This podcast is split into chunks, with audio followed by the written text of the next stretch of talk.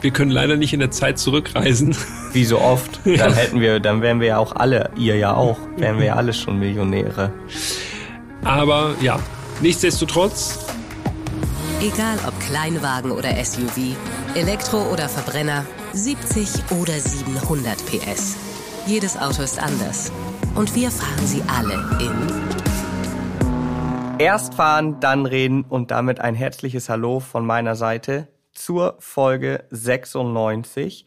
Und man könnte auch sagen, beinahe hätte diese Folge den Titel gehabt, die verlorene Folge. Ja, das stimmt. Hallo Jan Götze auf dieser Seite.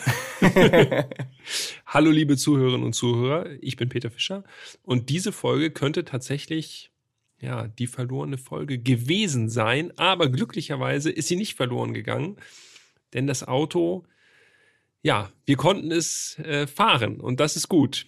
Ja, das Aber ist wieso gut. es die verlorene Folge hätte sein können, dazu natürlich später mehr. Genau, das werden wir nachher auf jeden Fall nochmal auflösen, was wir damit meinen. Und jetzt starten wir erstmal mit dem Sound. Oh ja. Der Sound.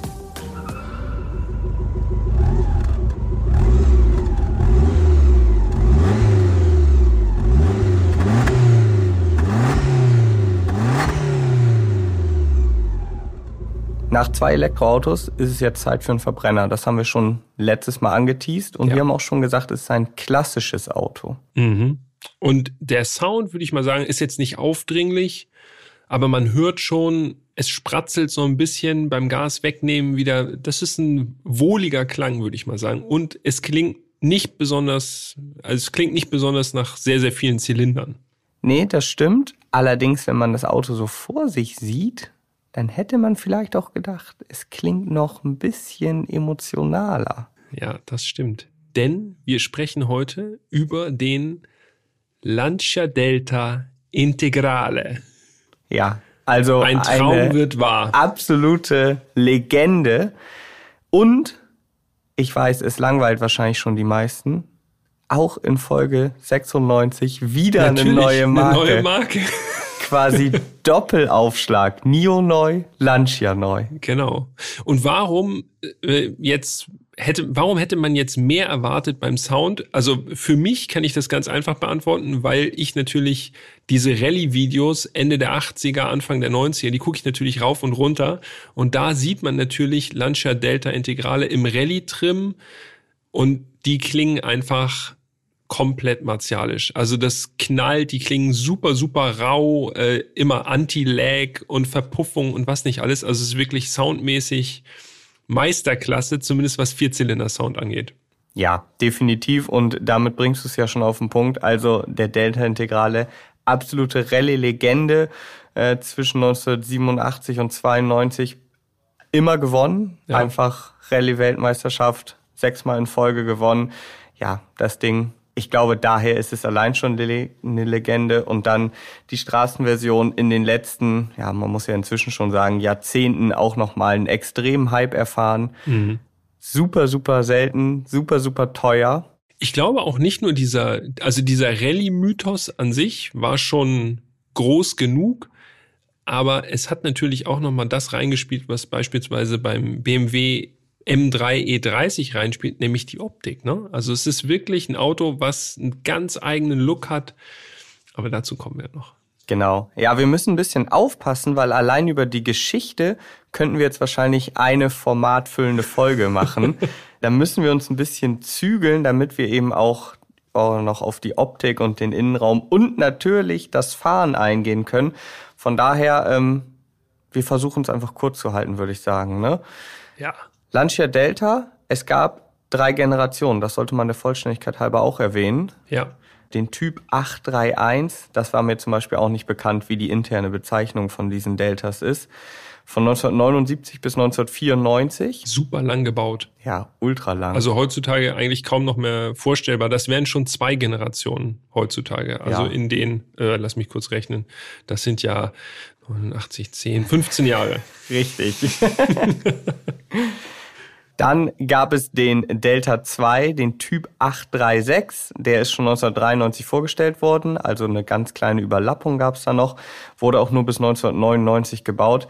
das ist, finde ich, ein Auto, also das ist zumindest bei mir, mega unterm Radar. Da musste ich erstmal nachschauen, wie der aussieht. Mhm. Das ist wirklich, äh, ja, also mir war es fast unbekannt, als ich dann die Bilder gesehen habe. Ich dachte, ja, okay, da ist, da, da dämmert irgendwas, aber ja, nicht wirklich ein bekanntes Fahrzeug. Und dann gab es den Delta 3, Typ ja. 844, 2008 ja. bis 2014. Ja, wir wollen jetzt nicht allzu hart sein, aber ein Delta ist das in meinen Augen nicht. Ja, interessant, wenn man Namen wiederbelebt, aber ich glaube, hm, da sind wir uns fast alle einig, dass das nicht das ist, was man unter einem Delta jetzt irgendwie versteht. Das ist so ein bisschen der Name recycelt und ein anderes Auto draus gemacht. Also ein kompakter, der auch wirklich extravagant aussah, muss man sagen. Ne? Also wirklich, ja, googelt ihn mal, äh, schon richtig Lancia-mäßig speziell, aber halt kein Delta. Ein Delta muss irgendwie eckig. Ja, definitiv. Und wir sind natürlich ein Auto der ersten Generation gefahren. Also die Generation, ja. die man haben will. Ja. Ja, du hast schon gesagt, sechsmal Rallye-Weltmeister von 87 bis 92, alles abgeräumt, dieser Wagen. Und da gibt es noch eine kleine Anekdote tatsächlich, die wir noch erwähnen müssen, denn die Italiener waren natürlich erfindungsreich. Äh, haben in der Gruppe B-Zeit, also mit dem Delta S4, mit diesem Turbo- und Kompressorfahrzeug, einiges gelernt und haben dann, als es, als die Gruppe B zu Ende war, haben sie den Delta an den Start gebracht. Und da haben sie so ein bisschen, äh, ja, so ein bisschen äh, das Reglement komplett ausgereizt. Da gab es nämlich so Geschichten, dass hinter dem Nummernschild noch zusätzliche Lufteinlässe waren bei der Homologation und plötzlich, als es zu den Wettbewerben ging, waren die Nummernschilder an einer anderen Stelle und man hatte viel mehr Kühlluft und sie haben gesagt, nee, war ja so, war ja so unterm Nummernschild versteckt und so. Also der Wagen ist auf jeden Fall das Maximum gewesen, was Rallye anging damals. Ja, absolut. Also, Sehr erfindungsreich. Ja, das ist, das sind doch diese Anekdoten, die einfach so ein Auto auch zu so einer Legende machen. Ähm, nicht nur die, nicht nur die Siege, die natürlich auch, aber ich liebe solche Anekdoten, finde ich mega. Jetzt müssen wir aber noch mal kurz auf die Straßenversion zurückkommen. Ach so, ja, ne? richtig. Also ja. wir wären natürlich auch gerne eine Rallye-Version gefahren, aber ähm, wir haben uns mit der Straßenversion zufrieden gegeben. Man kann ja schon froh sein, überhaupt mal ein Delta zu sehen auf der Straße und ja. dann mal einen zu fahren. Ich glaube, das Auto stand bei uns beiden sehr, sehr hoch auf der Liste. Auf jeden Fall. Und wenn wir jetzt also mal zurückschauen, wir haben ja gesagt 1979 eingeführt. Anfänglich, habe ich nachgelesen, wurde der Delta bei Fiat gebaut in Lingotto, äh, später dann bei Lancia. Und ursprünglich, das muss man vielleicht auch nochmal erwähnen, war das ja jetzt gar nicht so ein übelstes Sportgerät, wie vielleicht ja. heute die meisten denken. Es war einfach ein kompakter mit einem quer eingebauten Motor und Frontantrieb. Also im Grunde, sagen wir, relativ Langweilig nicht vielleicht, aber harmlos auf jeden Fall. Ja, genau. Zu Anfang gab es das Auto mit 75 und 86 PS. Ja. Also wirklich, wenn man so will, zumindest was die Leistung angeht, ein Brot- und Butterauto. Aber über diese 15 Jahre Bauzeit hat Lancia natürlich äh, den Delta immer weiterentwickelt. Es gab wirklich unzählige Versionen, muss man eigentlich sagen. Ja. Also da wirklich alle aufzuzählen, würde hier komplett den Rahmen sprengen. Die erste richtige Sportversion, wenn man so will, das war der Delta GT. Mhm. Und wirklich spannend wurde es dann ja mit dem Delta Integrale Evolutione. Mit Breitbau dann schon. Und das hat ihn dann auch quasi so berühmt gemacht, ne? Genau. Und der Delta Evo, der kam 1991 auf den Markt, wurde dann allerdings nur relativ kurz gebaut. Und dann kam er auch schon als Evo 2 auf den Markt und der hatte in Deutschland dann auch noch einen Beinamen, ne? Hatte er? Ja, CDG. CDG. Und was heißt es? 16. Korrekt. Für 16 Ventile kennen wir im Grunde schon von, äh, von den französischen Fahrzeugen. 205 Turbo 16, da ist auch die 16 immer mit drin. Das war damals ja irgendwie so vier Ventile pro Zylinder. Das war damals irgendwie schon was Rennmäßiges, ne? Ja, definitiv. Und von Evo 1 und Evo 2, als ob die nicht sowieso schon besonders genug gewesen wären, gab es dann auch nochmal wieder ganz, ganz viele Sonderversionen, also Club Italia, Martini, Club Lancia, Verde York, Bianco Perla, Final Edition und viele, viele mehr. Macht euch einfach mal den Spaß, schaut mal in den bekannten Autobörsen so ein bisschen rum. Erstmal werdet ihr dann die aktuellen Preise sehen. Dazu werden wir nachher nochmal was sagen. Und da gibt es auch tatsächlich, auch wenn das Auto eigentlich so selten ist, gibt es tatsächlich von fast jedem Sondermodell aktuell eins zu kaufen. Ungewöhnlich, ne? Ja. Also normalerweise sind die Sondermodelle ja alle verschwunden, aber ja.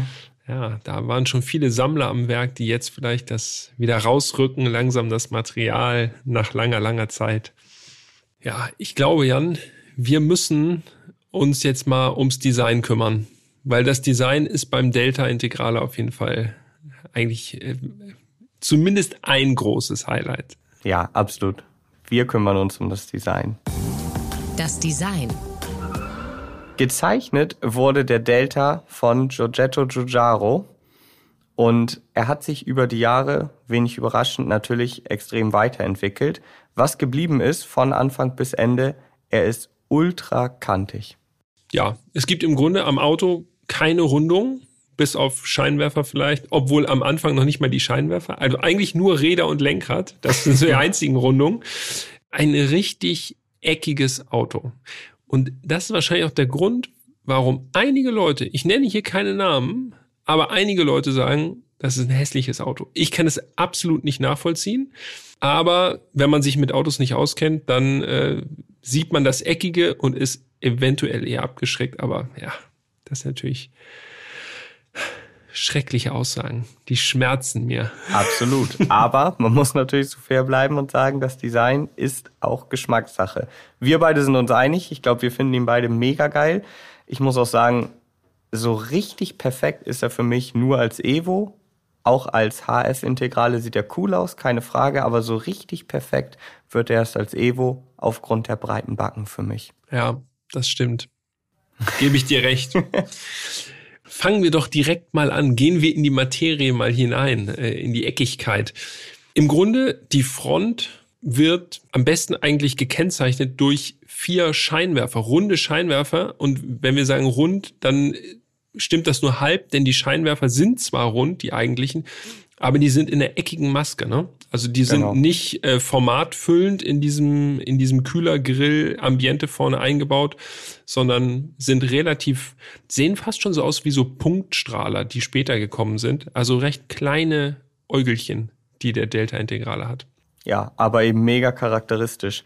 Zwischen den Scheinwerfern haben wir einen Chromkühlergrill, der nochmal rot umrandet ist. Unser Fahrzeug, das können wir vielleicht an dieser Stelle auch nochmal sagen, war auch rot, deshalb passt diese rote Umrandung, so ein bisschen GTI-Style, wenn man das sagen möchte. Passt auch gut. Unser Fahrzeug war in der Farbe Rosso Monza lackiert, also wirklich so ein sehr, sehr kräftiges Rot. Ist sogar relativ häufig zu finden auf den Delta Evos. Ansonsten an der Front, ja, hauptsächlich Lufteinlässe im unteren Bereich der Schürze. Speziell ist noch, die Schürzen sind von Anfang an lackiert gewesen. Das ist auch nicht Serie oder nicht häufig, zumindest damals äh, in den 80ern so gewesen, in den 90ern dann schon eher. Ja, und wir haben eine ausgestellte Motorhaube, ne? Ja, die wölbt sich so nach oben auf. Da gibt's auch massig Luftauslässe in der Haube. Eine Sache noch zum Kühlergrill, da ist nämlich ein kleines äh, Logo noch mit drin, ne? also abseits vom Lancia-Logo. HF steht da und das ist so ein kleiner roter Elefant. Ein sehr niedliches kleines Logo, wie ich finde. HF High Fidelity, also äh, besonders agil, dieses Fahrzeug. Ja, und dieser Elefant, das ist das Zeichen, was Lancia schon irgendwie seit den 50er, 60er Jahren für Rennsport benutzt hat. Ja, also äh, es wird aufgeladen mit Historie, dieses Auto schon mal so ein bisschen.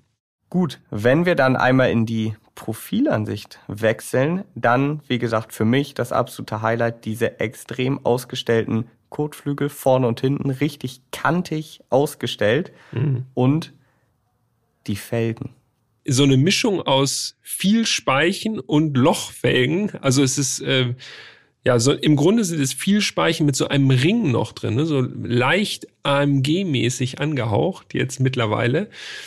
Grandioses Design. Instagram erst fahren, dann reden dann seht ihr diese Felgen und äh, ja, werdet vermutlich unserer Meinung sein, schätze ich mal. Also die Felgen sind einfach super ästhetisch. Ja, mega schön. Speedline-Felgen sind das. Interessant, das wusste ich zum Beispiel auch nicht. beim Evo 2 ein Zoll größer als beim Evo 1. Also Evo 2 hat 16 Zoll Felgen. Unser Fahrzeug ist ein Evo 2 gewesen. 205, 45, 16. Evo 1 15 Zoll Felgen.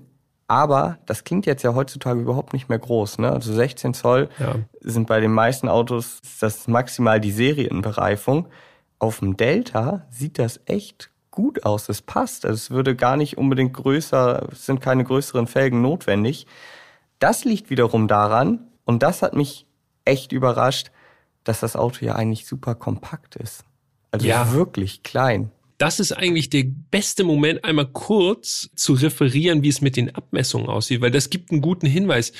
Länge 3,90 Meter, also kleiner als ein heutiger Kleinwagen. Und das war ja damals Kompaktklasse, ne? also äh, ja. schon eigentlich ein richtiges Auto sozusagen. Breite vom Delta Integral 1,77 in den Evo-Versionen. Höhe 1,36, super, super flach für heutige Maßstäbe. Und den Radstand wollen wir auch nicht unterschlagen, 2,48 Meter gerundet. Also, obwohl er so bullig aussieht und so breit, ist das ein super kleines, total zartes Auto. Ja, und das kommt, finde ich, auch wie so häufig nicht so richtig rüber, wenn man das Auto nicht eingeordnet im Straßenverkehr sieht. Wenn man jetzt Bilder sieht, und meistens ist das ja so, wo das Auto alleine steht, dann denkt man, ja, okay, das ist halt ein breites, ein bulliges Auto. Aber eigentlich ist es total klein und vor allen Dingen, wie du schon gesagt hast, damals Kompaktklasse. Heutzutage ist jeder Kleinwagen schon größer. Ja, das stimmt. Aber das macht es ja auch so cool. Das ist wirklich wie so ein kleiner, so ein Kraftwürfel. So sieht er aus. Dann müssen wir noch was zu den Türgriffen sagen, denn selbst die Türgriffe sind komplett eckig, ne? Das finde ja. ich geil. Also es sind so Rechtecke, wo man so reingreift und dann wie eine Lasche nach vorne zieht. Also selbst da hat man sich gedacht, okay, komm, auch die machen wir eckig. Ja, und es ist auch ein ungewöhnlicher Türgriff. Ne? Man greift sozusagen von hinten rein und hat dann so einen Hebel, den man aufzieht. Es ist nicht das klassische, man greift quasi so an einen parallel zum Boden verbauten Türgriff, sondern es ist eben, ja, es ist um 90 Grad gedreht, die Mechanik. Macht es auf jeden Fall super, super speziell. Das nächste, was ich wirklich ganz, ganz charakteristisch finde, ist die C-Säule, die Form der C-Säule beziehungsweise die Eckigkeit der Scheiben. Wenn man mal die Türen aufmacht und sich das anguckt, also das sind wirklich Formen, die eigentlich, wenn man sie so für sich betrachtet, total plump wirken. Ne? Als hätte ein Heimwerker diese Türausschnitte gemacht. Aber im Ganzen sieht es wieder super, super stimmig aus. Die C-Säule ist einfach wie mit einem eigentlich wie mit einem Lineal gezeichnet, super, super simpel, läuft so nach oben spitz zu und oben an der Dachkante kann man dann schon das, ja, das Evo-typische sehen. Also Evo 2 hatte einen Spoiler hinten an der Dachkante über der Heckscheibe. Und den sieht man auch schon sehr gut in der Seitenansicht. Der ragt da nämlich richtig schön so hinten raus. Ja, und das ist nicht irgendein Dachspoiler, sondern der ist sogar einstellbar, dreifach einstellbar. Bei vielen Autos sieht man dann, ist der so komplett aufgestellt, ist dann natürlich nicht ideal für die Aerodynamik, sieht aber geil aus. Ist, ich würde sagen fast 90 Grad, ne? Genau. Und man kann sich hinten dann quasi an die Unterseite eigentlich vom Spoiler irgendeinen Schriftzug machen. Bei den Martini-Modellen steht dann beispielsweise Martini da. Also das ist äh, sehr charakteristisch und das hat äh, das haben die Italiener dann ja auch immer mal wieder gemacht. Also ich weiß, äh, von Abarth gab es auch ein Sondermodell zu diesem Jubiläum, wo man den Spoiler dann auch so aufstellen konnte. Also das ist schon, weil man halt bei einem kompakten oder einem Kleinwagen wenig mit Spoiler machen kann, ist das schon eine geile Art, so ein aufstellbarer Spoiler. Ja, absolut. Also neben der Funktion ist auch ein bisschen Show dabei. Ein bisschen. Kleines bisschen, ja. Dann das Heck. Da gibt es im Grunde die gleiche Eckigkeit wie am Rest des Autos, also super klar strukturiert. Natürlich der Spoiler oben, wenn er dann ganz aufgestellt ist, wie so ein Brett. Und darunter ganz klar gegliedert, eckige Scheinwerfer, rechts und links von der, ähm, vom Nummernschild die Rückfahrleuchten, super symmetrisch alles. Und dann unten links in der Schürze das Endrohr. Ja, und ein, zwar ziemlich bescheiden. Ein Auspuffrohr, oval auf der Fahrerseite. ja, ich finde, das Heck an sich ist echt ziemlich schlicht. Also ohne diesen aufstellbaren Dachspoiler wäre es fast schon normal. Es gibt dann noch Schriftzüge. Auf der Fahrerseite steht Sedici und das ist, finde ich, auch ein sehr schöner Style. Das ist nämlich so blau und da ist gelbe Schrift drauf. Sieht ja. schon stylisch aus. Auf der anderen Seite, damit eben auch die Symmetrie gewahrt wird, ist dann im gleichen Stil Integrale geschrieben. Auch sehr schön. Und ein Detail, das ich natürlich wieder liebe, auf der Heckscheibe ein Aufkleber mit dem Hinweis auf den Gewinn der Rallye-Weltmeisterschaft. Da steht ja. nämlich World Rally Champion 87, 88, 89, 90, 91 und 92. Also man ist auf jeden Fall sehr stolz gewesen, zu Recht. Und natürlich, muss man sagen, in so einem Lorbeerkranz. Ne? Also es ist richtig, ja, die Triumphe werden da präsentiert. Das ist schon ganz cool.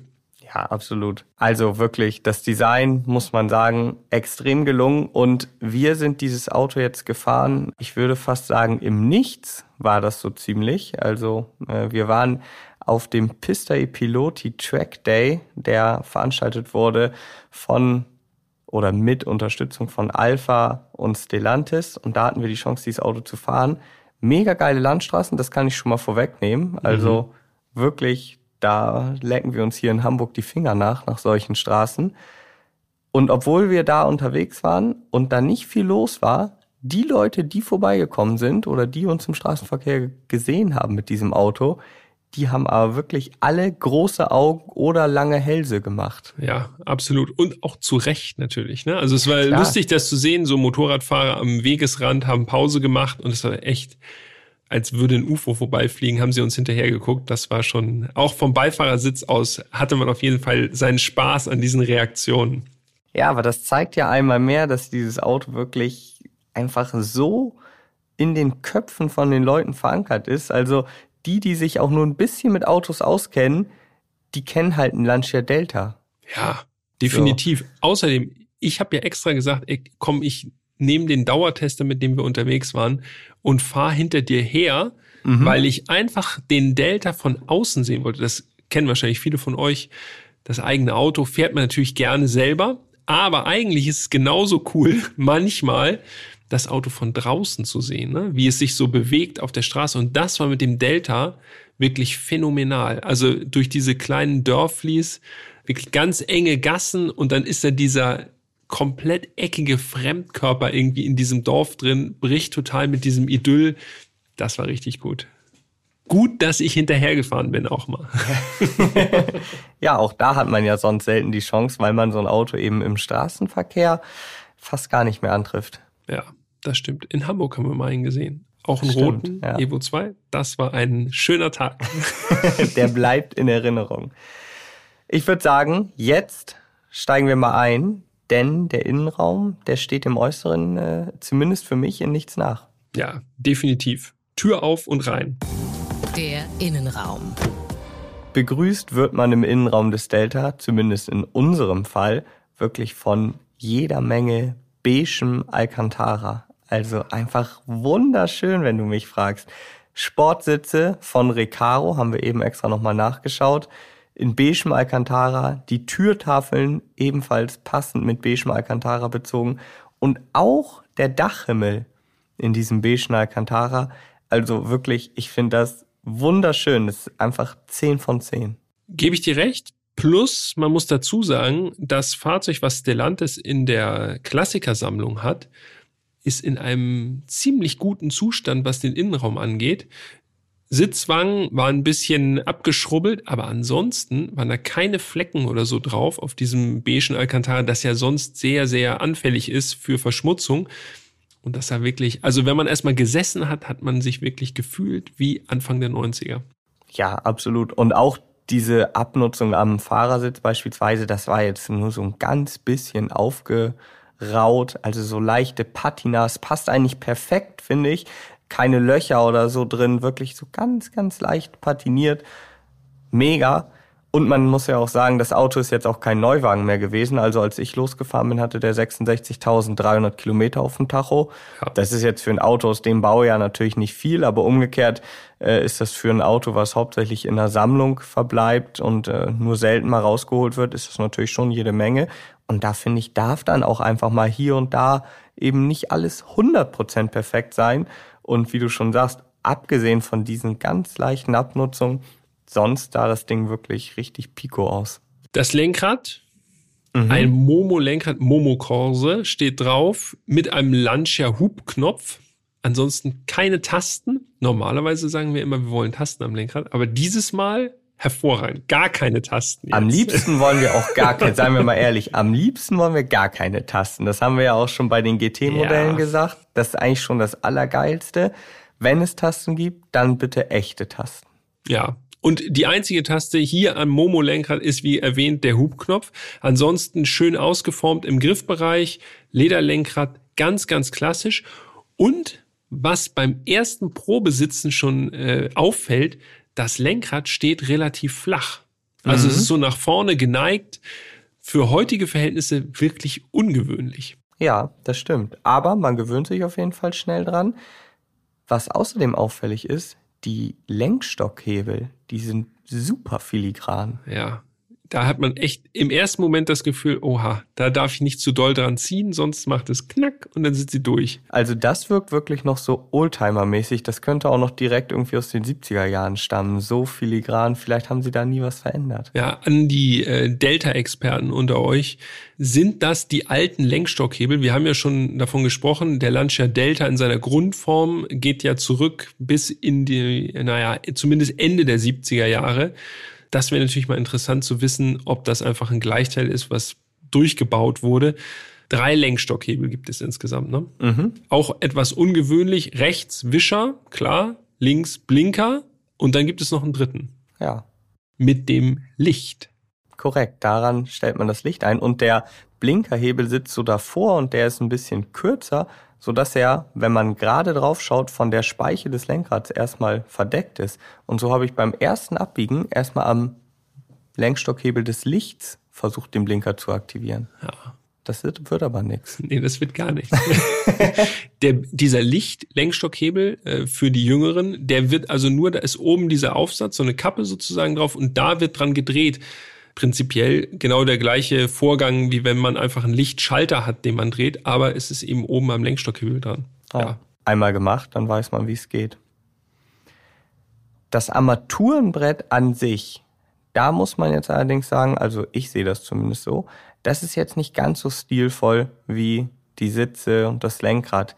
Es ist auch da alles sehr kantig, sehr kastig, schwarz, Plastik erinnert mich irgendwie von der Architektur her so ein bisschen an den Golf 2. Ja, dieser Vergleich muss leider kommen, äh, auch wenn es natürlich ein Vergleich ist, den äh, nicht Designinteressierte oft bringen, dass der Delta Ähnlichkeiten mit dem Golf 2 hat, äh, wobei er ja vorher da war sozusagen. Äh, beim Armaturenbrett muss ich auch zustimmen. Also das ist natürlich, ja, das ist sehr funktional, ne?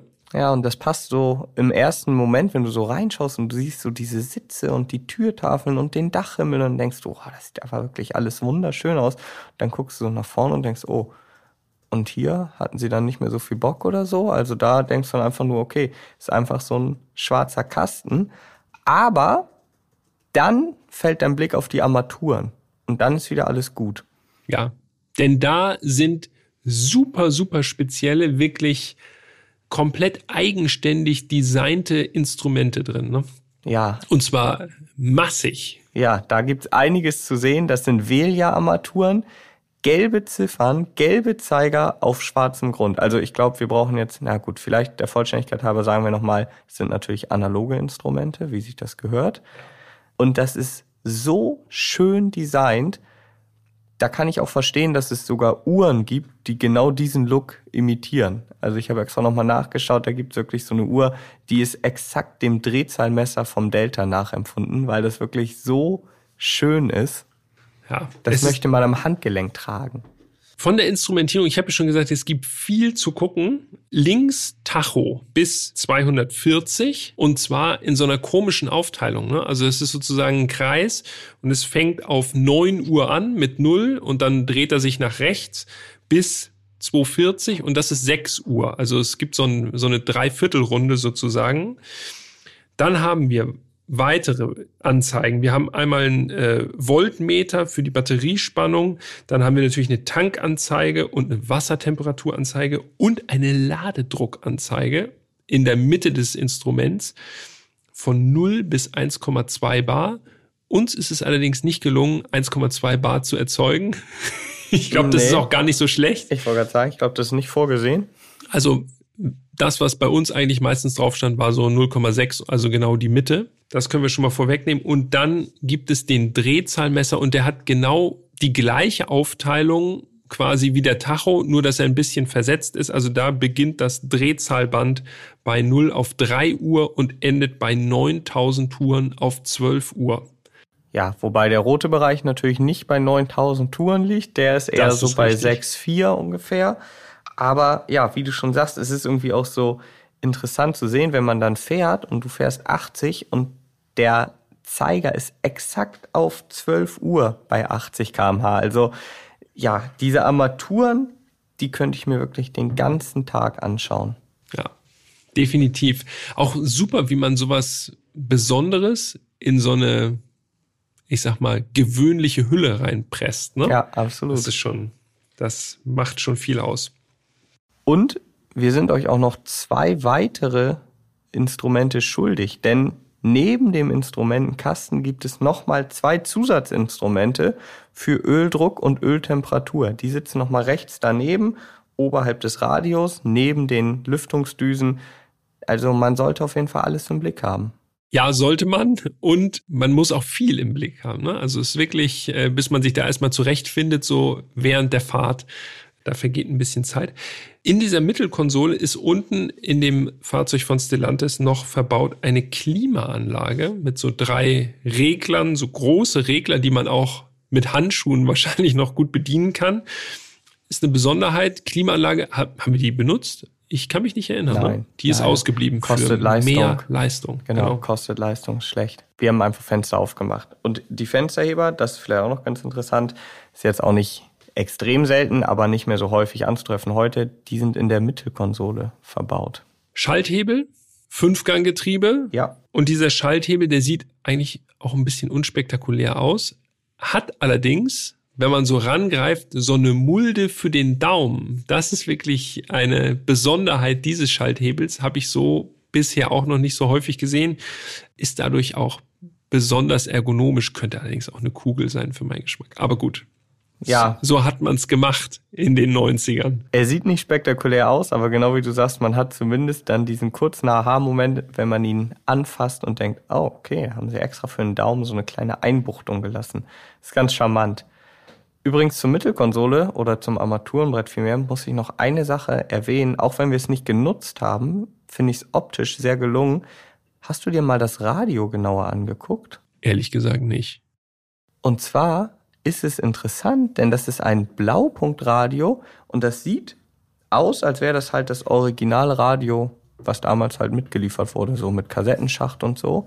Ist und es aber gar nicht. Genau, und ich habe mir da, ich habe mir das so angeschaut, also drauf rumgedrückt und dann fiel mir auf, das hat aber gar keinen Kassettenschacht. Hinter dieser Klappe, da ist ein Slot für SD-Karten, USB und AUX. Und da habe ich mich noch mal ein bisschen eingelesen. Das ist ein, das heißt Blaupunkt Frankfurt RCM 82. Es ist halt ein Radio, was Blaupunkt entwickelt hat, was optisch eben genau 90er Jahre Style ist, in den DIN-Schacht passt, ja. aber alles Neue halt hat. Also das hat DAB, das hat Bluetooth, das hat eben SD-Slot.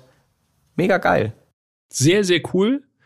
Wäre mir jetzt ehrlich gesagt gar nicht aufgefallen. Wenn ich in einem Delta sitze, höre ich keine Musik. Nee, ich auch nicht. Aber äh, trotzdem ist es natürlich für den zeitgenössischen Look super, ne? Und wenn man dann echt mal eher, ja, das Handy irgendwie per Bluetooth koppeln kann, das ist natürlich auch eine richtig geile Sache eigentlich. Ja, und vor allen Dingen eben Bluetooth, auch Freisprecheinrichtung und das ohne irgendwie ein hässliches zusätzliches Mikro, was man so durch einen halben Innenraum mhm. legen muss, sondern angeblich einfach über den, äh, über das Mikrofon im Radio soll das funktionieren. Das finde ich schon eine feine Sache. Das ist eine geile sehr Erfindung. Gut. Sehr, sehr gut. Und ja, man sieht, es klappt. Ich habe es gar nicht wahrgenommen.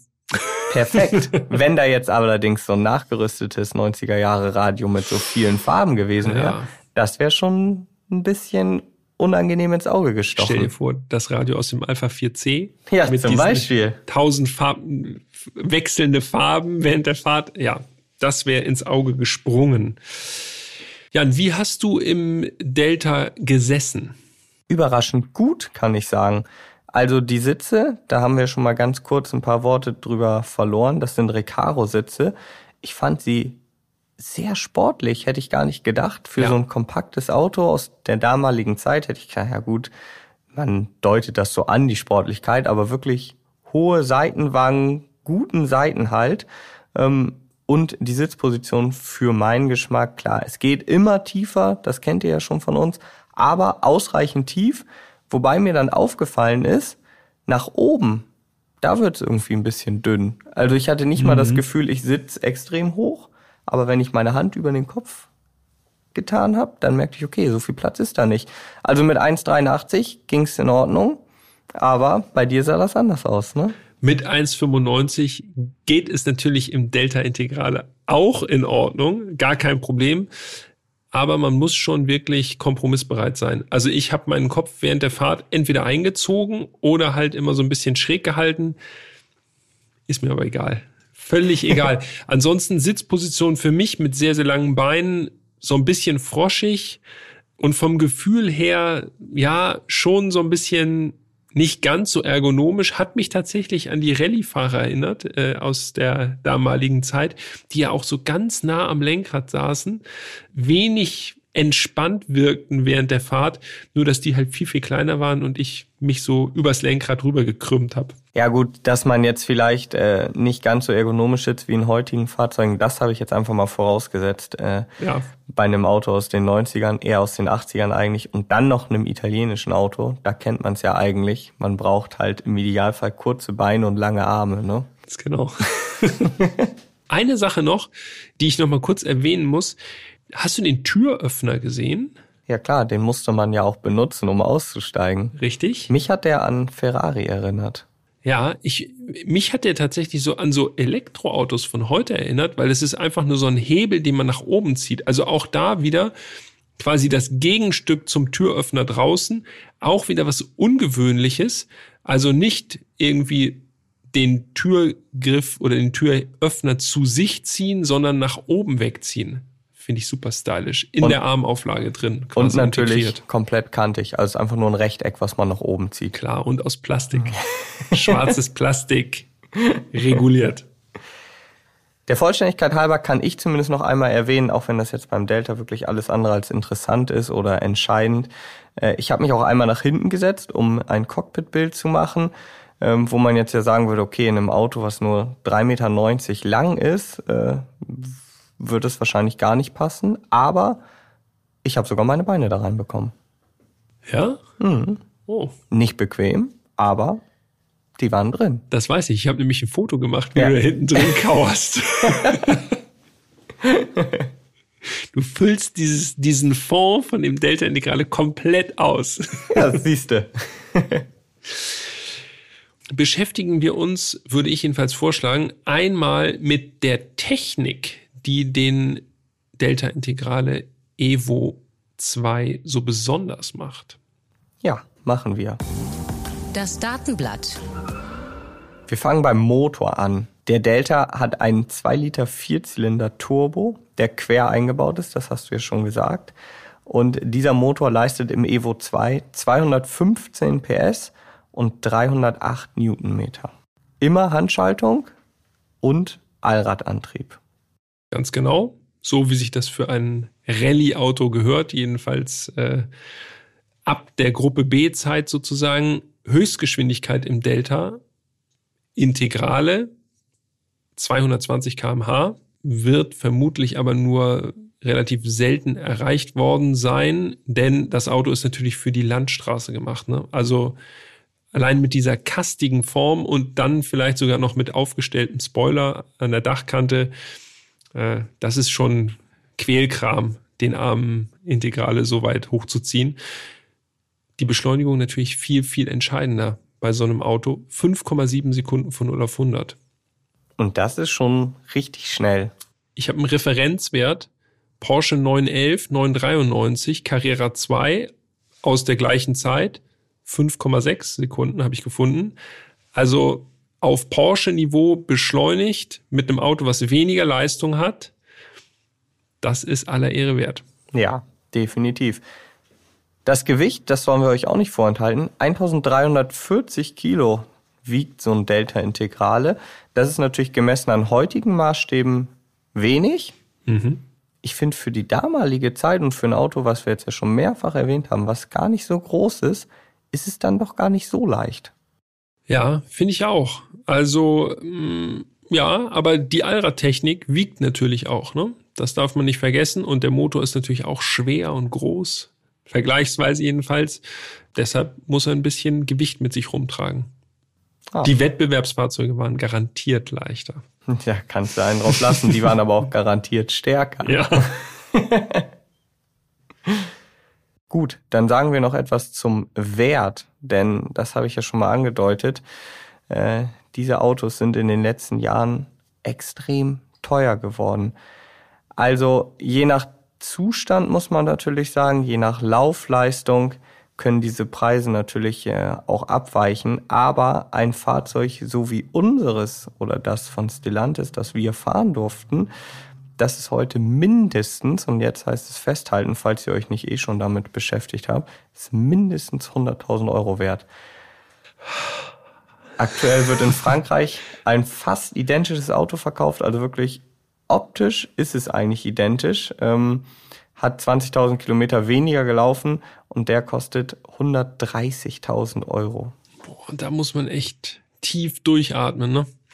Denn auf dem kleinen Datenblatt, was uns Stellantis mitgegeben hat, war ein Neupreis des Kraftfahrzeugs aufgeführt. Rund 40.000 Euro, äh, nicht Euro, 40.000 D-Mark natürlich damals noch. Ja, das ist eine enorme Wertsteigerung.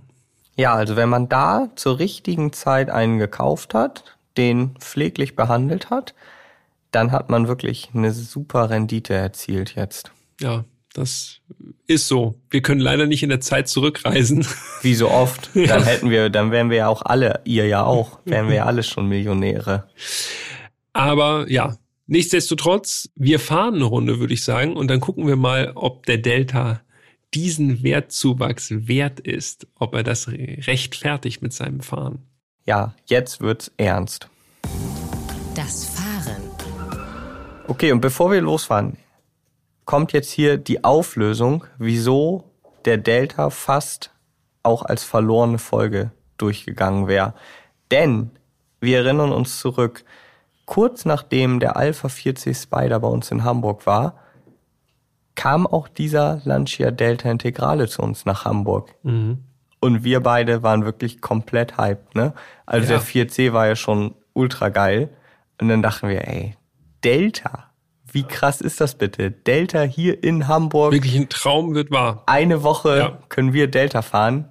Ultra geil. So, wir waren schon so richtig hyped. Haben aber auch gleich natürlich im Hinterkopf gehabt und es wurde uns natürlich auch gesagt, bitte ein bisschen vorsichtig. Ne? Also schön warm fahren, kalt fahren, versteht sich von selber. Bei einem älteren Turbofahrzeug sowieso noch mal viel intensiver. Ja, das hatten wir im Hinterkopf. Ja, und dann war die erste Überraschung, da waren wir schon so, wo wir dachten, krass, okay, die vertrauen auf jeden Fall in ihr Auto. Das Auto kam auf eigene Achse, also nicht irgendwie ja. Trailer oder so, geschlossener Transport, nix da. Der Wagen wurde runtergefahren oder rauf vielmehr von Frankfurt hier zu uns nach Hamburg, kam hier an und wir sind noch in die Tiefgarage gegangen, haben uns das Ding noch angeguckt. Ja, und dann ähm, erzähl du mal, was, was passiert ist. Ja, dann hat der Delta seinem Ruf leider ein bisschen alle Ehre gemacht, denn selbst mit vorsichtiger Fahrweise, ich schwöre, ich habe ihm nichts Böses angetan, hat er ein bisschen angefangen zu schwächeln. Also das Radlager vorne rechts hat ab 60 schon ordentlich äh, Rabatz gemacht. Und äh, so ein bisschen Probleme hatte er auch mit dem Hinterachsdifferential, da tröpfelte es so leicht raus. Das war für mich natürlich der übelste Schock, als ich das gesehen habe, weil ich gedacht habe, ey, ganz ehrlich, das zerstört mein ganzes, meine ganze Delta-Euphorie gerade komplett, weil ich natürlich, so wie du auch schon gesagt hast, ich war natürlich einfach begeistert, dass das Auto da war und den alleine in der Tiefgarage zu sehen. Ne? Mhm. Das war einfach schon so, dass ich dachte, ey, das kann einfach gar nicht wahr sein. Und wenn man dann feststellt, oh, das Auto beginnt äh, zu schwächeln, das ist natürlich nicht so cool.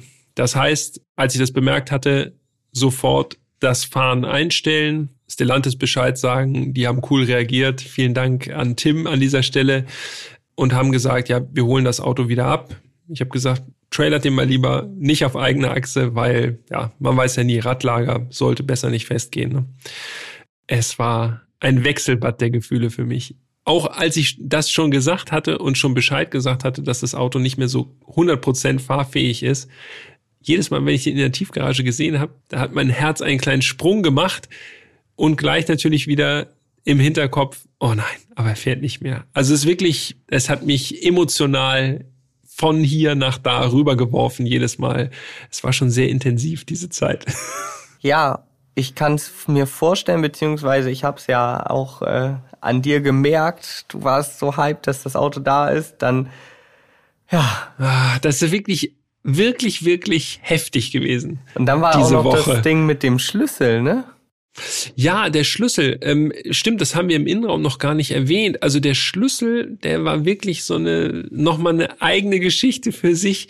Denn dieser Zündschlüssel, ich bin gefahren und er war hakelig von Anfang an. Also das Zündschloss, das war wirklich, oh, da musste man wirklich super, super feinfühlig sein, dass man ihn überhaupt, dass man die Zündung anmachen konnte, war schon nicht ganz simpel.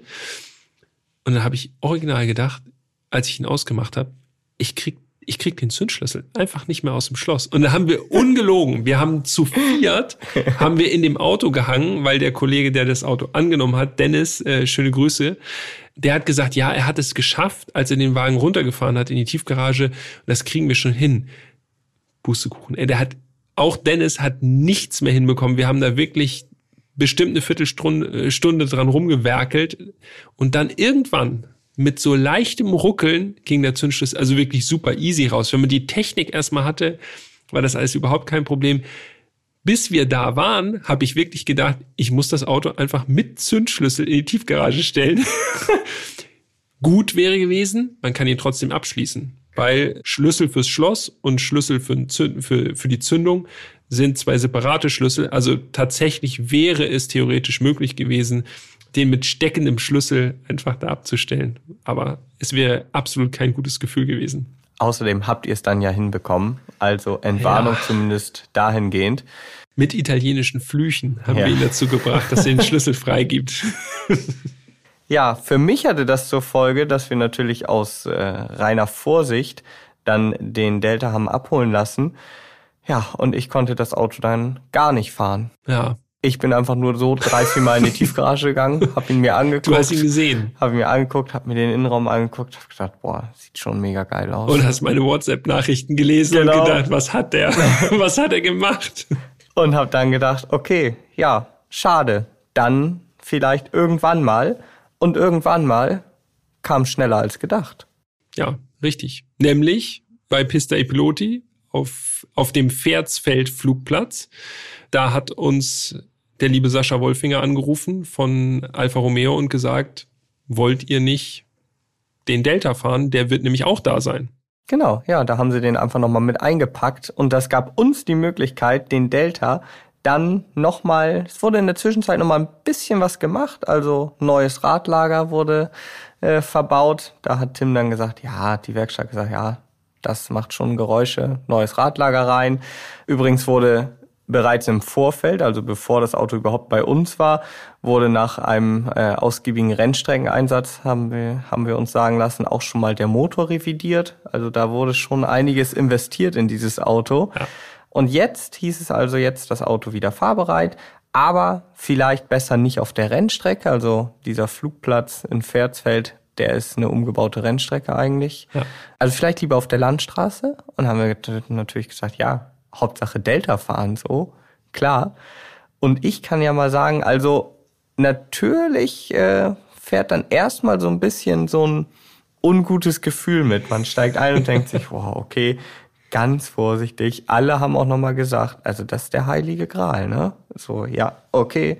Und dann natürlich fahren wir dieses Auto extra penibel warm, also so ganz, ganz genau, wirklich Doppelt so nur, lange wie normal. Nur hin, nur so dahin gerollt, bis das Öl dann auch wirklich bei 80, 85 Grad ist und dann auch nur langsam das Tempo steigern. Ja, es war am Anfang so, dass man echt dachte, okay, wir fahren, also ich, du bist ja hinterhergefahren, um dir den Anblick zu geben. Ich dachte wirklich, okay, ich fahre wie auf rohen Eiern, obwohl das Auto an und für sich nichts gemacht hat. Also es war ja mein erste, meine ersten Berührungspunkte mit dem Delta. Ja er fuhr sich total unkompliziert eigentlich und trotzdem saß ich da drin und habe einfach nur alle Rundinstrumente im Blick gehabt, immer nur gehört, höre ich irgendwas, passiert irgendwas. Es passierte gar nichts. Es war einfach meine Übervorsicht, sage ich mal, ja, auf den ersten Kilometern. So ging es bei mir auch los. ich hatte schon echt diese Befürchtung, das kann ich ja an dieser Stelle vielleicht nochmal sagen, dass der Delta eines dieser Autos ist, was ultra geil aussieht, was so eine riesige Fanbase hat, aber was vielleicht nicht so richtig gut zu fahren ist. Das war so meine Einschätzung im Vorfeld, wo mhm. ich dachte, hm, vielleicht ist das eher so ein Auto, was man sich hinstellt. Kann man natürlich auch machen, ne? Aber was auf den ersten Metern wirklich auffällt, finde ich, beim Delta, wie unkompliziert der ist, ne?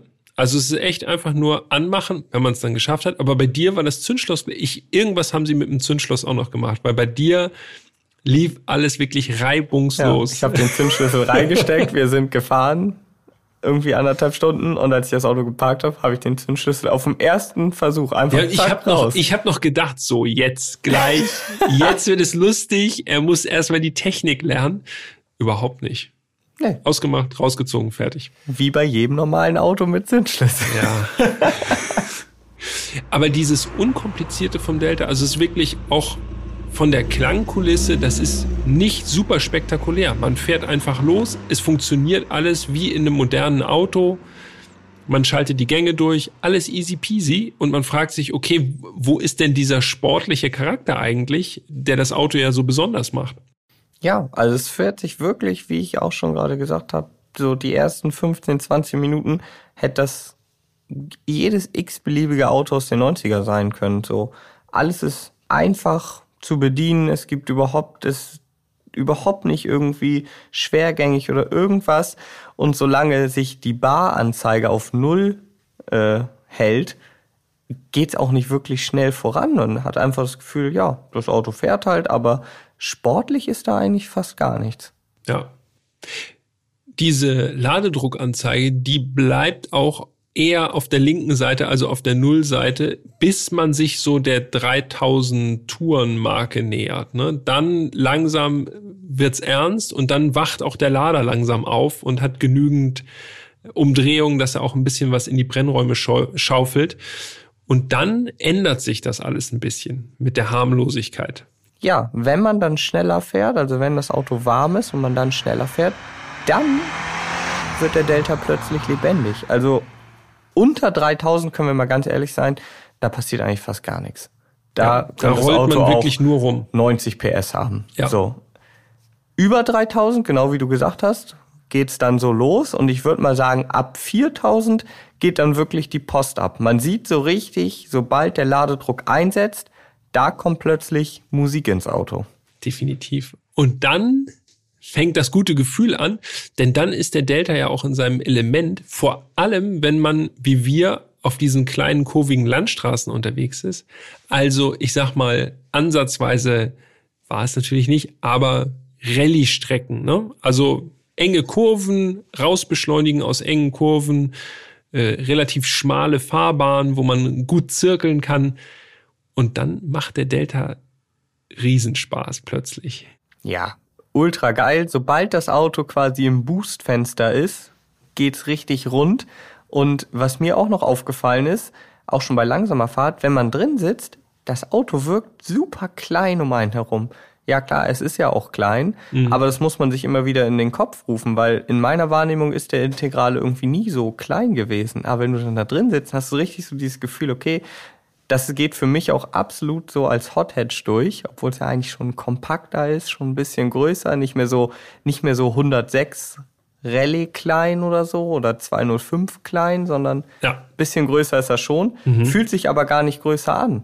Ist ja auch mehr Technik drin, ne? Genau. Ich finde ja, äh, dass gerade auch dieses Zusammenspiel Lenkung und Fahrwerk, das gibt dem Ganzen natürlich auch nochmal einen extra Reiz, denn die Lenkung schon sehr präzise und vor allem das Gefühl in der Lenkung. Ich bin ja vom, von unserem modernen Dauertester in den Delta umgestiegen, als wir beide zusammen unterwegs waren. Und allein dieses Gefühl auf den kurvigen Landstraßen, dass man in der Lenkung hat, so man ist so richtig involviert und es fühlt sich richtig gut an, einfach eine Lenkung zu haben, die nicht so labberweich ist, sondern man muss auch ein bisschen kräftiger zupacken bei der Lenkung. Aber es fühlt sich einfach echt an und viel, viel echter als in modernen Autos, selbst wenn die eine gute Lenkung haben. Ja, definitiv. Du fühlst dich halt so richtig mit dem Auto verbunden. Du hast das Gefühl, okay, es setzt genau das um, was ich ihm jetzt hier am Lenkrad vorgebe. Ja. Und das fehlt halt manchmal bei modernen Autos, auch wenn sie es eigentlich ja auch umsetzen, aber dir fehlt so diese Verbundenheit und die hast du oft eben eher in älteren Autos. Ja. Genauso wie das Fahrwerk, das auch schon sportlich straff ist im Delta Integrale, aber trotzdem noch viel Bodyroll zulässt. Ne? Und genau auf der Landstraße kommt das natürlich zum Tragen. Ich finde das wunderbar, wie das Auto wirklich so arbeitet auf der Landstraße. Wir haben es ja, ich bin ja derjenige, der auch bei modernen Autos auch Karosseriebewegungen ganz gut findet. Wenn das nicht so bretthart einfach ist und man so da über die Unebenheiten so rüber poltert, man spürt die Verzahnung von Auto und Straße. Mega. Ja, Grundsätzlich wisst ihr ja, wenn ihr schon einige Folgen gehört habt, mag ich das bei modernen Autos nicht so gerne oder es ist zumindest einfach nicht so ein wohliges Gefühl vor allen Dingen bei Sportwagen. Aber im Delta, genauso wie bei den anderen Hot Hatches, wo ich das schon häufiger gesagt habe, finde ich das mega geil, wenn so ein Fahrwerk so arbeitet, wie es hier eben beim Delta auch der Fall ist.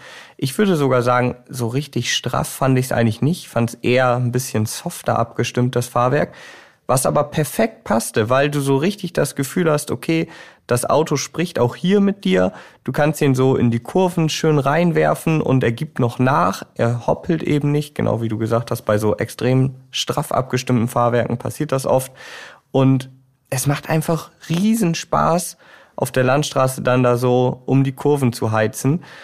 Und ich muss einfach sagen, bei Hot Hatches finde ich so eine so ein eher weicheres oder ein softeres Ab softer abgestimmtes Fahrwerk wirklich perfekt. Bei Sportwagen, hm, da bin ich immer noch nicht so der Riesenfreund davon. ja, aber auf den kleinen Sträßchen ist der Delta Integrale schon wirklich in seinem Element. Der Allradantrieb funktioniert natürlich hervorragend, zieht einen wirklich so aus den Kurven raus, aber eigentlich für meinen Geschmack, man spürt den Allrad gar nicht so stark. Es ist einfach nur immer Traktion da, aber so schön ausbalanciert das Ganze auch. Ne? Also es ist nicht, er untersteuert nicht, er übersteuert nicht, zumindest in den Bereichen, wo wir jetzt unterwegs waren quasi. Wir sind natürlich auf der Landstraße gefahren und immer noch im legalen Bereich, aber trotzdem fühlt sich das Auto einfach sehr, sehr schön austariert an. Ja, was wir auch noch nicht gesagt haben, ist natürlich, dass das sich hierbei ja auch um einen echten Allradantrieb handelt, also mit vernünftiger Verteilung, 47 zu 53, habe ich nochmal nachgeschaut. Und wir sprechen jetzt hier nicht über so ein Hang-on-Allrad, wie er heutzutage oft benutzt wird, der eigentlich ein Frontantrieb ist, wo dann hin und wieder auch Kraft an die Hinterachse gegeben wird. Hier ist das halt ein echter Allradantrieb. Und genau wie du sagst, man spürt es nicht, zumindest in unseren Geschwindigkeitsbereichen nicht, aber ich glaube, wenn man dann wirklich ans Limit gehen würde, dann würde man schon spüren, okay, Allrad, man hat permanent Grip, das Auto geht einfach nach vorne. Nach vorne gehen. Ich habe mir hier aufgeschrieben, alles von 0 bis 140 ist heftig. Und genau das macht es halt aus. Ne? Also es ist dieses, dieser Rallye-Style ist in dem Auto schon spürbar. Ich bin auch, als das Auto noch in Hamburg war, bin ich auch mal ein kleines Stück auf die Autobahn gefahren. Aber man merkt schon wirklich, ab 140 ist halt einfach viel zu viel Luft in der Atmosphäre. Das Auto muss sich da irgendwie durchquälen. Das wird zäh, das wird träge, das wird laut. Also eigentlich immer nur beschleunigen, nächste Kurve, rausbeschleunigen, bremsen, rausbeschleunigen. Also dafür ist der Delta gemacht. Ja, und die Schaltung fand ich zum Beispiel auch wirklich gut für so ein 90er Jahre Auto. Man ist nämlich viel am Schalten, denn du musst immer ja. darauf achten, dass du eben, wenn du rausbeschleunigst, auch wieder im Boostfenster bist. Ne? Weil ja. wenn du da dann unter 4000 bist, ja, dann verhungert der Wagen so ein bisschen. Dann muss er erst wieder den Ladedruck aufbauen, dann geht's wieder nach vorne. Also immer so gucken, dass du schon beim Reinbremsen schon einen Gang runterschaltest, um dann beim Rausbeschleunigen wirklich schön im Boost zu sein. Und dann fühlt sich das wirklich richtig, richtig geil an. Man hat schon so ein bisschen, auch wenn es abgedroschen klingt, so ein bisschen so diese Rallye-Vibes gespürt. Wir haben da aber auch um Pferdsfeld wirklich Straßen gefunden, so komplett zufällig. Wir sind einfach losgefahren und gesagt, hier links, da rechts. Ja, jede Straße, egal wo man abgebogen ist, war alles super. Ja. Aber das ist natürlich hier für die Hamburger aus der Innenstadt, ist natürlich auch, sobald irgendwie Kurven leicht auftauchen. Genau, wow. ich muss ja auch sagen, der Motor, der fühlt sich schon kräftig an, so, also 215 PS, da geht schon was, sobald halt, wie gesagt, der Ladedruck einsetzt. Aber ich bin das Gefühl nicht losgeworden, dass sich das trotzdem noch so ein bisschen zugeschnürt angefühlt hat. Ne? Dann hatte ja. das Gefühl, ah, da würde auch noch mehr gehen. Und da geht ja auch noch mehr. Ja, so wie beim Sound auch. Da hatten wir auch schon gesagt, das ist alles noch sehr zivil. Vielleicht spielt da auch ein bisschen so die Vorstellung, diese Rallye-Vorstellung noch mit rein. Aber er wirkt noch so ein bisschen, als wäre irgendwo noch ein kleiner Korken drin, der einfach nur rausfliegen muss und dann geht's richtig ab. Also, aber das liegt wahrscheinlich auch daran, dass er so schon ordentlich durchbeschleunigt und auch ja schon auch so eine ganz eigene Sensation bietet. Ne? Also es ist jetzt nicht so super spektakulär, dass man in den Sitz gedrückt wird und so davon fliegt, sondern es ist schon alles noch, alles sehr auf Traktion ausgelegt und auf Fahrverhalten, alles gut abgestimmt aber er könnte einfach noch mehr Bums haben. Umgekehrt muss ich dafür sagen, so hat sich einmal mehr so dieses Gefühl eingestellt, man fährt da so mit 90 oder 100 über die Landstraße, ist die ganze Zeit am Schalten und so und man hat vom Gefühl her hinterm Lenkrad einfach so den Eindruck, dass man viel schneller ist, als man eigentlich gerade unterwegs ist. Ja. Also man fühlt sich richtig schnell, denkt so, wow, jetzt hier noch den Schaltpunkt ja. anvisieren und so guckt auf den Dacho und denkt, ja krass, ich fahre ja nur 90. Ja. Und in anderen Autos fährst du irgendwie deutlich schneller, aber bist so entkoppelt. Absolut. Es ist auch Arbeit, Delta-Integrale ja. zu fahren, ne? aber es ist eine sehr, sehr schöne Arbeit. absolut. Das kann man so sagen. Und fürs Protokoll, das sollten wir jetzt ja am Ende nicht unerwähnt lassen, am Ende des Fahrenkapitels. Also wir sind den Delta wirklich über eine Stunde zügig auf der Landstraße gefahren, ja. nachdem er warm war. Und das Auto hat wirklich 0,0 Mucken gemacht. Alles lief zuverlässig, ja. ohne Probleme. Also es waren einfach nur wir, die so vom Kopf her halt gesagt haben, oh nein, ho hoffentlich passiert nichts. so. Völlig unbegründet. Das Auto war Die komplett unbeeindruckt. War, war perfekt, einfach nur. Ja. ja. Und du hast auch gleich gesagt, das Auto fährt sich nochmal ganz anders, ne? Ja, es ist natürlich schon, wenn man natürlich merkt, oh, er will nicht so ganz, da ist man natürlich auch nicht so richtig happy dann. Und äh, also dieses zweite Mal Delta-Integrale fahren, das wirklich eindeutig das Bessere. Ja, gut, dass ich das erste Mal ausgelassen habe. Genau. ja, allerdings. Kann ich niemandem empfehlen. Okay, dann äh, nach dieser Fahrt kommen wir mal zum Fazit. Das Fazit. Ja, also wie soll das Fazit nur ausfallen? Es ist ein mega geiles Auto, keine Frage. Danke an Stellantis. So. Ich muss ja sagen, optisch für mich, ja, vielleicht sogar der spektakulärste, aber sicherlich einer der spektakulärsten Hot, Hot Hatches überhaupt so. Ja. So charakteristisch, diese kantige Form, diese Details, diese ausgestellten Radläufe, der verstellbare Dachspoiler, also so viele Kleinigkeiten, die das Auto so besonders machen. Vor allen Dingen, wie gesagt, als Evo. Ich finde, Evo ist wirklich, äh, das ist wirklich absolut Sahne. Innenraum finde ich auch mega geil. So, also auch da es so viele. ja. Ich habe auch vorhin gesagt, Highlight und so ist eigentlich egal, weil am Delta Integral ist eigentlich alles ein Highlight. Ne? Ja, ist wirklich so. Und jetzt kann man sagen, also ich zumindest für meinen Teil, das Auto fährt sich auch besser, als ich erwartet habe. Ich kann nicht mal sagen, warum ich erwartet habe, dass es nicht so gut fährt, aber ich dachte einfach, ja, okay, 90er Jahre, hm, vielleicht vielleicht fühlen sich diese 215 PS nicht nach 215 PS an. So, das genau. war meine Vorstellung. Das ist so, ja, auch aus heutiger Sicht 215 PS in einem sportlichen Auto ist ja jetzt nicht besonders viel. Ne? Also ja. wie spektakulär kann es werden? Ich habe irgendwie so ein bisschen gedacht, vielleicht fährt er ja auch so ein bisschen wie so ein Golf 3 VR6. Da waren wir jetzt ja auch beide nicht so komplett überzeugt. Mhm. Also einfach auch unspektakulär. Ja, zum Glück kann ich jetzt sagen, nach der Fahrt, diese Angst war komplett unbegründet. Also für meinen Teil, ich kann sagen, er fährt besser, als ich gedacht habe. Allerdings, für mich ist sowieso äh, Delta Integral ist sowieso das Maximum, was erreichbar ist. Allerdings habe ich trotzdem noch zwei Punkte, die ich gerne im Fazit loswerden möchte. Einmal müssen wir natürlich noch mal ganz kurz auf den Preis eingehen, weil also haben wir schon gesagt 100.000 Euro. Ja, es gibt auch welche für 80.000 oder auch vielleicht für 70.000. Aber gerade wenn die schon länger stehen, dann hat das meistens auch einen Grund, warum die länger stehen. Also die richtig guten Autos. Mhm. Man sollte vielleicht auch lieber bisschen mehr investieren, um ein gutes Auto zu nehmen, weil es ist eh verdammt viel Geld. So wie immer eigentlich. Genau, so ja. wie immer. Aber Lieber hier vielleicht noch einmal mehr. Ja. So. Es ist halt ein Auto, was mit Vernunft und Verständnis halt bewegt werden muss. Also wenn da jemand einsteigt und der denkt, alles klar, geil, Rallye-Legende, ich jaller direkt mal rein, so, und danach, nach seiner wilden Fahrt, stellt das Auto instant ab, so, dann wird er wahrscheinlich nicht lange Spaß damit gehabt haben oder gehabt haben. Von daher, die Preise, ja, einerseits muss man natürlich sagen, wenn die gezahlt werden, dann sind sie gerechtfertigt. Das ist einfach ganz normale Marktwirtschaft. Aber ich muss ganz klar sagen, 100.000 Euro, so geil das Auto auch ist. Es ist wie M3 E30, da gehen die Preise ja auch übertrieben ab. Es, ja. Ja. Es, man kauft den Mythos einfach. Ne? Genau. Wenn ja. man, wenn man das Geld hat und das Auto wirklich faszinierend findet und das Potenzial sehe ich absolut. Also sowohl vom Fahren als auch vom Look ist das einfach für mich ein komplett also das ist wirklich eines der Autos, die am meisten Faszinationspotenzial bieten, würde ich so sagen, aus den letzten, eigentlich egal wann, aus der ganzen Automobilgeschichte. Von daher kann ich es verstehen, dass wenn jemand viel Geld hat, äh, alles einsetzt, um so ein Auto zu haben.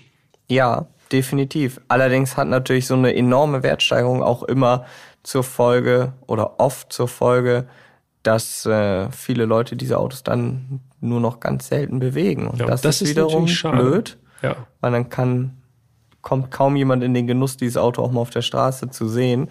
Von daher, ja, über Wert äh, zu sprechen, das könnten, ja, das ist immer schwierig. Ne? Also immer es ist ja auch leicht. Also ich habe keine 100.000 Euro jetzt auf der Tasche. Von daher spielt nee. es für mich im Grunde gar keine Rolle. Aber man müsste ja immer davon ausgehen, du hättest jetzt, du hättest jetzt 100.000 Euro übrig. Würdest du dann sagen, okay, diese 100.000 Euro investiere ich in einen Delta oder würdest du eher sagen, ich hole mir einen 205 GTI, habe noch 80.000 Euro übrig? Mm. So zum Beispiel, so rein hypothetisch sage ich jetzt mal. Das ist so ein Ding. Und der zweite Punkt, den ich noch gerne ansprechen wollte, da kann der Delta überhaupt nichts für. Das ist rein bei mir im Kopf verankert. Aber ich konnte bis zum Ende halt nicht diese meine Angst nicht ausschalten. Ne? Also es war die ganze Zeit so, dass ich dachte, oh nein, ich habe immer auf die Temperaturen geguckt, ich habe immer geschaut und hingehört und so. Ein bisschen so wie beim Peugeot 205 Turbo 16, wo das wir auch, auch gut, immer nur geguckt haben, okay, läuft alles, okay, Öltemperatur, alles ja. passt. Und das hindert einen natürlich schon irgendwo unterbewusst so ein bisschen beim Fahren. Und zum Beispiel beim 205 GTI, vielleicht hat das auch wieder mit dem Wert zu tun. Da hatte ich das nicht. Da Überhaupt man, keine Probleme. Ist mal eingestiegen. Ja. Mechanisch hat, hat man geguckt. gleich gemerkt, okay, das Ding läuft einfach nur und auf geht's. Genau. Und ja. das ist natürlich auch so ein Ding, wenn man jetzt so ein Auto zum Fahren kauft, dann muss ich das zumindest für mich so ein bisschen mit berücksichtigen. Ja, andererseits, wie du sagst, das Problem haben wir ja nicht. Und wenn, dann würde ich auf jeden Fall Sondermodell Werde York nehmen. Martini 6 für mich, bitte. Wer weiß. Ist ein Evo 1, ja, aber ja, Martini. Ja. aber ehrlich gesagt, würde es für mich auch ehrlich gesagt keine Rolle spielen. Welche Farbe, welches Sondermodell. Ich glaube. Ja, alle geil. Wir sind wirklich alle geil, ja. Und einfach einmal mehr ultra geile Erfahrung. Wer kann schon sagen, Lancia Delta Integrale Evo 2 gefahren zu sein? Ja. Wir beide jetzt schon. Vielen Dank an Stellantis, vielen Dank auch an das Vertrauen und dass sie es möglich gemacht haben, dass wir das Auto jetzt doch nochmal zum Ende hin nochmal fahren konnten. Ja, das ist super. Vielen lieben Dank dafür auch nochmal von meiner Seite. Am Ende wird alles gut. Ja, offensichtlich. Folge 96, schon hat man eigentlich gemerkt, dass wir den Delta Integrale schon ganz gut finden? Ich glaube schon. Bin mir nicht ganz sicher. Ein bisschen so wie beim Carrera GT. Ob das Eventuell. so richtig rüberkam, weiß ich nicht.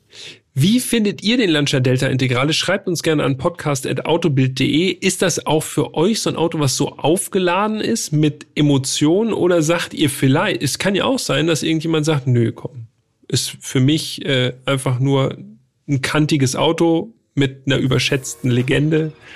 Wer weiß. Schreibt uns gerne, wie gesagt, podcast.autobild.de und dann landet ihr direkt bei Jan und bei mir im Postfach. Ja, und dann würde ich sagen, bleibt uns nicht viel anderes übrig, als zu sagen, vielen Dank fürs Zuhören. Vielen Dank auch an dich, Peter. Hat einmal mehr Spaß gemacht. Auf jeden Fall, immer gerne. Und nächste Woche geht es mit einem ziemlich großen und ziemlich luxuriösen Auto weiter. Ja, nichts für die Landstraße. Hm, nee, nichts für die Landstraße, das stimmt. Aber auch nichts für die Innenstadt. Nee, auch nicht. Wofür denn eigentlich? Ja, das besprechen wir nächste Woche. Das sehen wir dann, genau.